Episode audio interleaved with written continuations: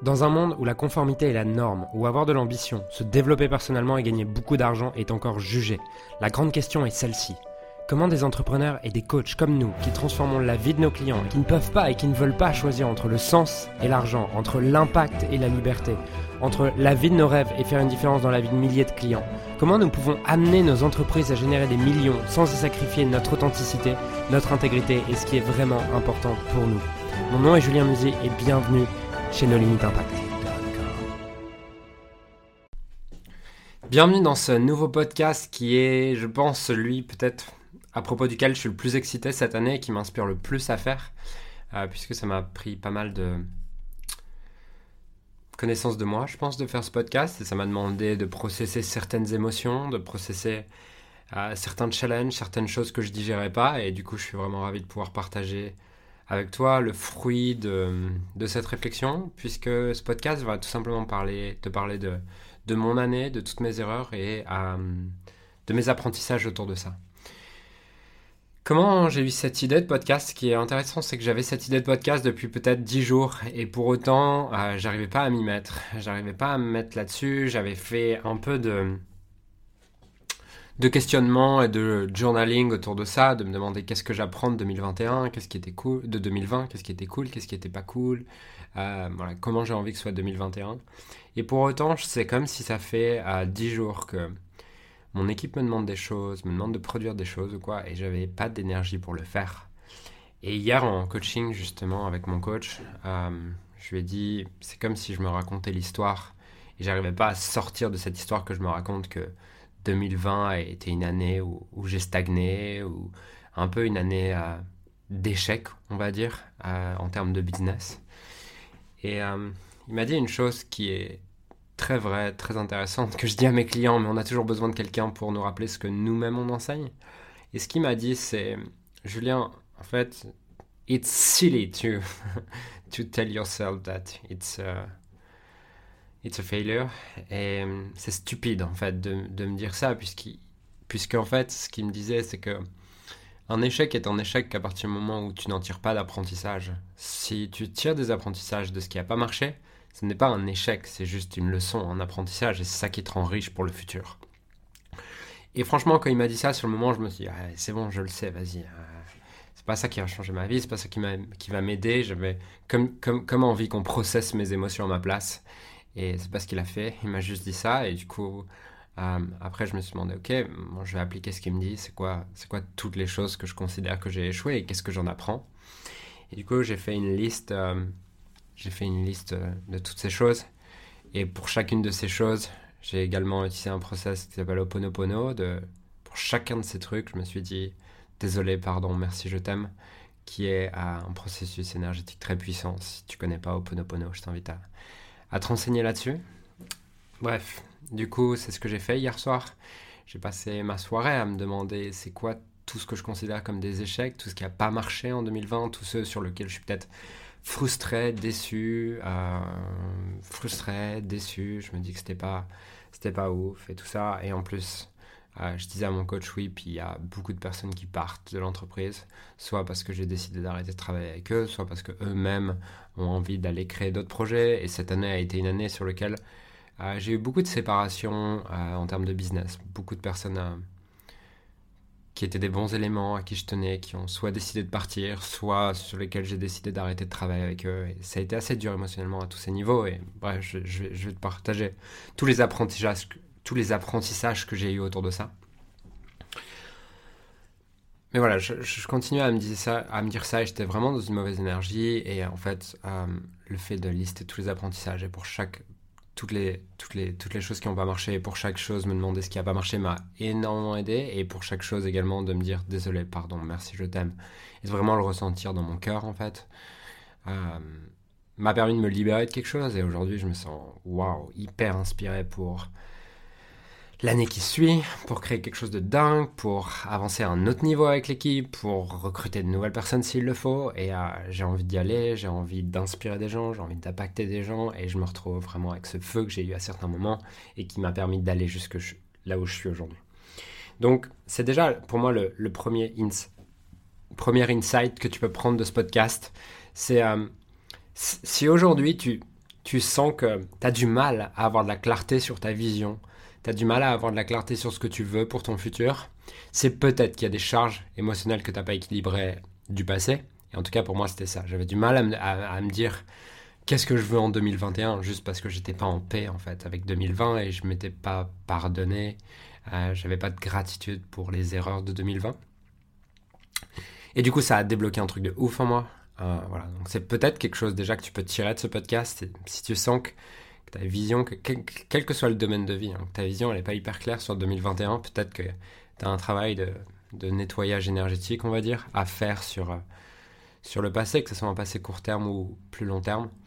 Euh, voilà, je pense que c'est déjà un gros insight que tu peux prendre de, de ce podcast, puisque dans le reste, là, je vais te partager toutes les erreurs et apprentissages que j'ai avec, qui vont être très intéressantes, mais qui restent mon expérience.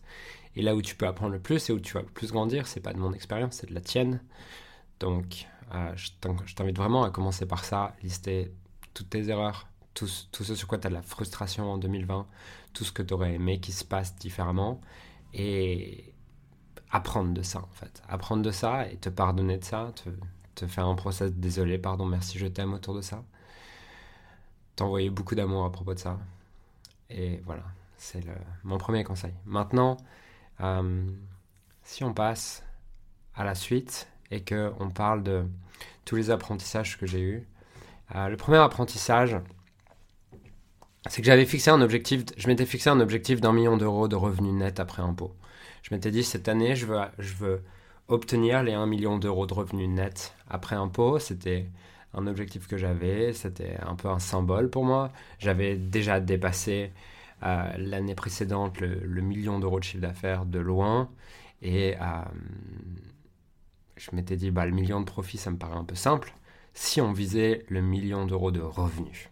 Donc c'est ce que j'avais visé pour 2020. Ça a été atteint. Donc euh, déjà, je me, je m'autorise à célébrer ça et me dire, waouh, juste, je suis fier de moi pour ça parce que même si aujourd'hui ça me paraît rien en fait, parce que je l'ai atteint, et en général quand tu as atteint quelque chose ça te paraît rien, mais si je me replonge peut-être deux ans en arrière et je me dis un million d'euros de revenus nets, de salaire, waouh.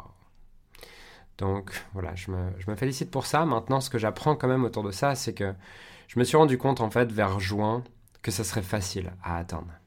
C'est-à-dire que vers juin, en, en, avril, on faisait 200 000 euros de profit par mois. Euh, pareil sur Pareil sur, euh, sur mai. Pareil sur juin. Entre 150 et 200 000 en juin. Et à partir de ce moment-là, j'ai compris, waouh, en fait, ça va être facile. C'est bon, il est atteint l'objectif. Et à partir de ce moment-là, j'ai commencé à lever, commencé à lever le pied, en fait. J'ai commencé à lever le pied et j'ai commencé à saboter un peu le truc, zigzaguer. Et du coup, ce que j'apprends de ça, en fait, c'est que je dois me fixer un objectif qui, au début de l'année, me semble impossible. Parce que si l'objectif que je me fixe au début de l'année, il me semble possible, ce qui est sûr, c'est que six mois plus tard, il me paraîtra facile. Et si je me fixe un objectif qui me paraît facile, je vais à moitié chiller, je vais saboter le truc, je vais zigzaguer, euh, juste pour créer un peu d'inconfort en fait. Puisque si tu choisis pas l'inconfort que tu veux poursuivre, bah, tu attireras automatiquement l'inconfort que tu n'as pas envie de poursuivre. Donc ça, c'est vraiment ce que, ce que je retiens autour de mon objectif, c'est avoir le courage dès le début de l'année de me fixer un objectif qui me semble impossible euh, et qui va me pousser à grandir bien plus et à donner le meilleur de moi-même. Car ce que je me suis rendu compte aussi, c'est que cette sensation-là, ces dix derniers jours, de me dire, waouh, j'ai l'impression d'avoir que c'est un échec un peu 2020 et tout, c'est aussi parce que quel que soit l'argent que tu gagnes, et ça je l'ai compris cette année, c'est que progress égale happiness et stagnation égale frustration. Et il n'y a pas d'échappatoire. Il n'y a pas d'échappatoire à cette équation. C'est soit tu grandis et tu es heureux parce que tu progresses, soit tu stagnes et il y a une forme de frustration en toi. Donc ça, c'est vraiment l'apprentissage que je tire pour 2021. C'est en 2021 avoir le courage de me fixer un objectif euh, sur lequel j'ai la volonté d'échouer autour de ça et je suis ok d'échouer et je fixe pas l'objectif pour l'atteindre, je fixe l'objectif pour grandir et pour me pousser, pour donner le meilleur de moi-même. Donc ça, c'est vraiment ce que, ce que j'apprends de, de, 2020 autour des objectifs. C'est l'objectif, s'il te paraît possible au début d'année, au milieu d'année, il va te paraître facile et, et tu vas passer à côté de, de, ton potentiel et de tes ressources. Donc voilà pour ça. Euh, voilà pour ce premier apprentissage qui pour moi est un immense apprentissage. Je pense que ça va me servir énormément dans le reste de ma vie. Je pense que je l'avais compris conceptuellement. Et d'ailleurs, ce qui est intéressant, c'est que tout ce que je vais te dire aujourd'hui, je pense que je l'avais déjà lu dans des livres en fait. Tous les apprentissages de cette année, je les avais euh, déjà lus dans, dans des livres, j'avais déjà appris autour de ces apprentissages.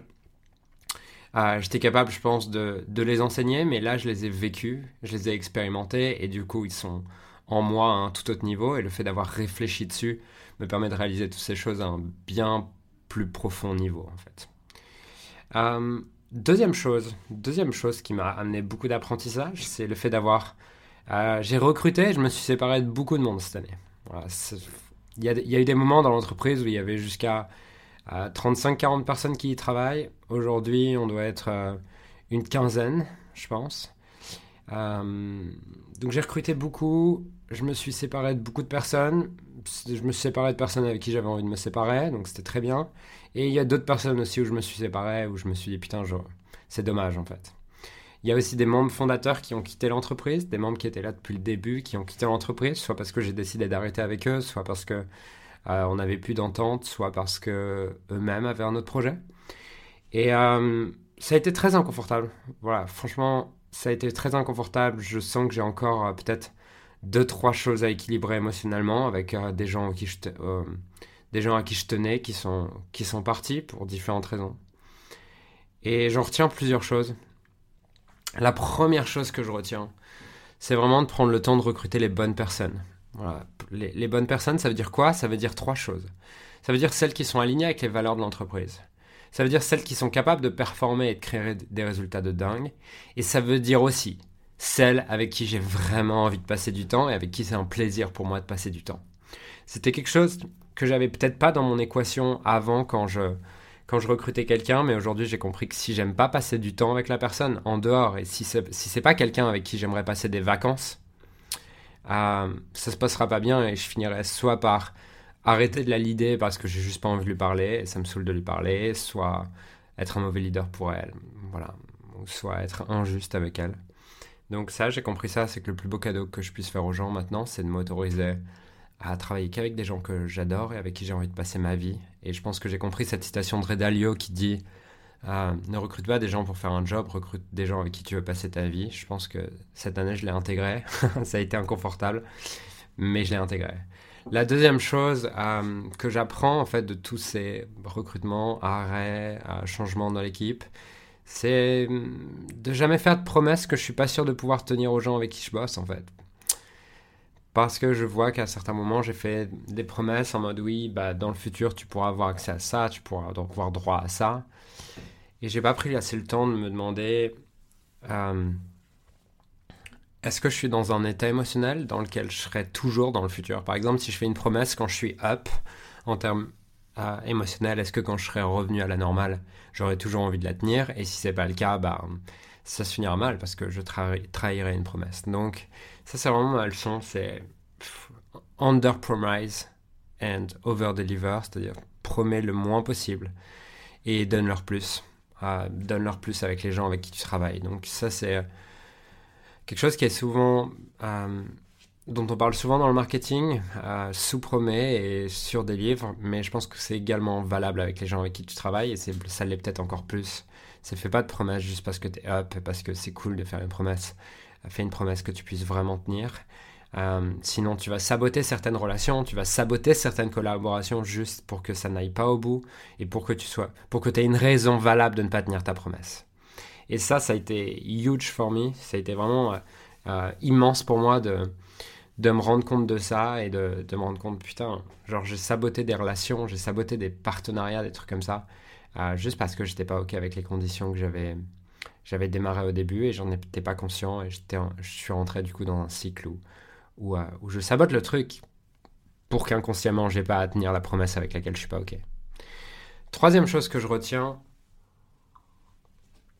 troisième chose que je retiens cette année par rapport à cette équipe, c'est euh, ah putain j'aimerais tellement pouvoir donner un conseil au Julien à certains moments qui euh, qui qui a pas voulu lâcher sur des désaccords avec l'équipe qui n'a pas voulu lâcher sur certains désaccords à cause de notions d'argent ou de, ou d'ego, ou de celui qui a raison, ou de pas revenir sur un point de vue sur lequel j'avais tort. Et euh, je vois que ça, c'est quelque chose qui m'a fait perdre euh, une des personnes les plus importantes avec lesquelles je travaillais. Ce truc de, de vouloir avoir raison, en fait. Et, de, pas de vouloir avoir raison, de pas assez écouter, et de... Parce que soi-disant, je suis le leader de l'équipe, considérer que euh, c'est pas à moi de revenir sur les choses, c'est pas à moi d'écouter. Si comme je suis le leader, bah, si les personnes ne sont pas d'accord, c'est leur problème. Et putain, j'aimerais revenir en arrière et me dire, euh, mais qu'est-ce que c'est con comme manière de penser Voilà, ça m'a coûté, euh, ça m'a coûté une super relation. ça m'a coûté une super relation, un super membre de l'équipe. Mais voilà, j'ai eu ma leçon. ce que je retiens, c'est écoute, écoute, écoute, écoute, avant de diriger, avant de leader les gens, avant de mener les gens. Écoute 80% du temps en fait. Sois, sois un excellent leader en écoutant les gens 80% du temps. Quatrième chose que euh, je retiens, c'est au niveau de la manière dont je paye les gens. Euh, j'ai fait beaucoup d'oscillations autour de ça, c'est-à-dire que je pense qu'en 2019, je payais beaucoup les gens. Ensuite, j'ai une directrice financière qui est arrivée à fin, fin 2019. Et ce qui s'est passé, du coup, c'est que, bah, elle, forcément, le rôle d'une directrice financière, c'est d'être un peu en, en, mode réduction des coûts. Et j'ai commencé à penser comme elle et à accepter trop sa manière de penser. Et j'ai commencé à adopter une mentalité de réduction des coûts et une, réduction de maximisation du profit. Ce qui, ce qui est pas mauvais en soi, mais ce qui est très limitant à long terme en fait. C'est ce qui est limitant si tu veux des gens excellents. Et hum, ma leçon autour de ça, c'est à paye les gens à partir d'une mentalité d'abondance toujours. Pas en mode réduction des coûts, vois grand, prends des risques. Aussi dans la manière dont tu rémunères les gens, donne-leur leur chance, vois long terme avec eux. Et, et j'ai compris aussi que l'argent n'était pas oui, l'argent pour certaines personnes avec qui je travaillais, n'est pas super importante. Mais par contre, pour un A-player, pour quelqu'un qui, qui, est, qui est un excellent élément dans une équipe, euh, c'est même pas l'argent ou quoi, mais l'argent est le, une forme de reconnaissance en fait du travail accompli et de, de son engagement ou quoi. Et je vois qu'à certains moments, j'ai pas été capable de lâcher euh, sur des augmentations, sur des primes, sur tout ça. Et, euh, et c'était une erreur en fait. C'était une erreur. Et ce que j'en apprends, c'est paye les gens à partir d'une mentalité d'abondance. En fait, le truc réduction des coûts, c'est un truc pour les comptables, ça. Euh, paye les gens à partir d'une mentalité d'abondance et tu veux des players, paye-les comme des players en fait. Et voilà, c'est vraiment ce que je retiens autour de ça, c'est paye les gens comme des players et donne des primes également sur objectif individuel et collectif, très clair. C'est-à-dire que l'objectif individuel et collectif, il doit être très clair. Euh, tu peux donner des primes sur ces deux éléments et si l'objectif n'est pas atteint, il n'y a pas de prime. Mais voilà comment j'envisagerais dans le futur la manière dont je paye les gens, c'est les payer à partir de cette mentalité d'abondance. Euh, je veux des gens excellents, bah, à ce moment-là, je dois leur faire une offre excellente, je dois les payer de manière excellente. Et oui, je pourrais économiser de l'argent à les payer moins à court terme, mais je perds 100 fois plus à long terme en réduisant euh, les coûts à court terme. Donc ça, c'est vraiment ma quatrième, ma quatrième leçon autour de, comment je paye les gens vis-à-vis de, -vis des équipes. Ensuite, euh, deux, trois choses que j'avais essayé de mettre sous le tapis me sont revenues à la tête en cette fin d'année. Ce que j'en apprends et ce que je retiens, c'est que chaque chose que je fuis et que je mets sous le tapis sera pire lorsque je soulèverai le tapis. Et j'aime bien cette idée de Brooke Castillo qui prend cette image de tout ce avec quoi tu veux pas dealer, en fait, tout ce, que tu te caches à toi-même, que tu veux pas regarder, c'est exactement comme si c'était le bordel chez toi et que ah, tu décidais d'éteindre la lumière et tu te disais bon bah en éteignant la lumière ça va ranger le bordel. Non en fait quand, quand tu réallumes la lumière, il faut bien que tu la réallumes un jour, bah c'est tout autant le bordel, même peut-être plus.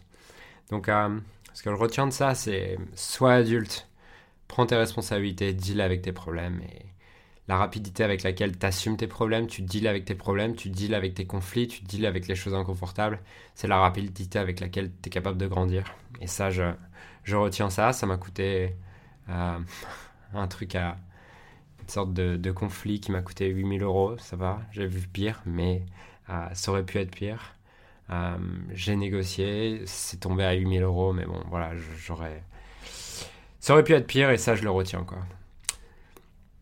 Je dirais aussi que, que j'ai appris à m'aimer cette année et, et à comprendre qu'atteindre qu'atteindre ne pas atteindre mes objectifs voulait rien dire sur qui j'étais en tant que personne et sur ma valeur. Et que je pouvais, me décider, je pouvais décider en fait de me donner de l'amour quoi qu'il arrive. Je pouvais aussi ne pas gagner plus d'argent, je peux en gagner plus, je peux ne pas en gagner plus.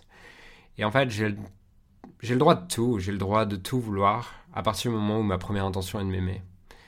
Et ça, c'est une immense leçon aussi pour moi, de comprendre que je peux m'aimer dès maintenant et que surtout les bons objectifs sont ceux que je fixe à partir d'une intention d'amour de moi-même.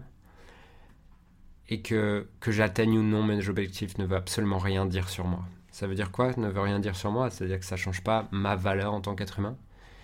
Et je peux continuer de, de m'aimer, d'aimer être avec moi-même, de kiffer le fait d'être avec moi-même, de kiffer le voyage avec moi-même dans cette vie, euh, que j'atteigne mes objectifs ou non, que j'ai plus d'argent ou non, et qu'en fait, m'aimer est une option qui est toujours disponible, et c'est toujours la meilleure option, quels que soient les résultats que j'ai créés. Ça, c'est une immense leçon, et c'est peut-être la leçon la plus puissante que, que j'ai eue, et, et, et en fait, quand je pense à cette leçon, je me dis, waouh, je suis heureux d'avoir juste atteint mes objectifs cette année, puisque c'est la première année où en fait j'atteins mon objectif de croissance, mais je ne surpasse pas mon objectif de croissance. C'est-à-dire que les, années précédentes, ah, j'avais fait x4, x5, x6 sur le profit. Cette année, j'ai juste fait x3, sur, euh, j'ai juste fait x2,5 sur le profit, et c'est peut-être quelque chose qui paraît énorme pour les gens, mais quand tu as l'habitude de faire x4, x5, x10 sur le profit d'année en année, ben, quand tu fais x2,5, tu es déçu. Mais grâce à ça, j'ai compris que je peux m'aimer à tout moment. Et en fait, m'aimer est toujours une option et c'est toujours la meilleure option. Et euh, j'ai beaucoup de gratitude pour ça. Voilà pour euh, mes principaux apprentissages. Il y en aura encore puisque j'ai commencé en fait ce process hier. j'ai commencé ce process hier, j'ai eu beaucoup d'idées. Ça m'a tellement, tellement apaisé, tellement libéré, tellement redonné une créativité, une énergie débordante en fait de, de voir 2020 comme un apprentissage, d'avoir beaucoup de gratitude pour ça et de... Je me sens tellement bien là en fait, tellement bien, tellement reconnaissant et je me rends compte que c'est parfait en fait, c'est exactement... Les choses se sont passées exactement comme elles devaient se passer et merci pour ça. Donc voilà, je pense que je te ferai un second podcast pour te partager la suite de mes enseignements dont je vais prendre conscience dans, dans les jours qui suivent.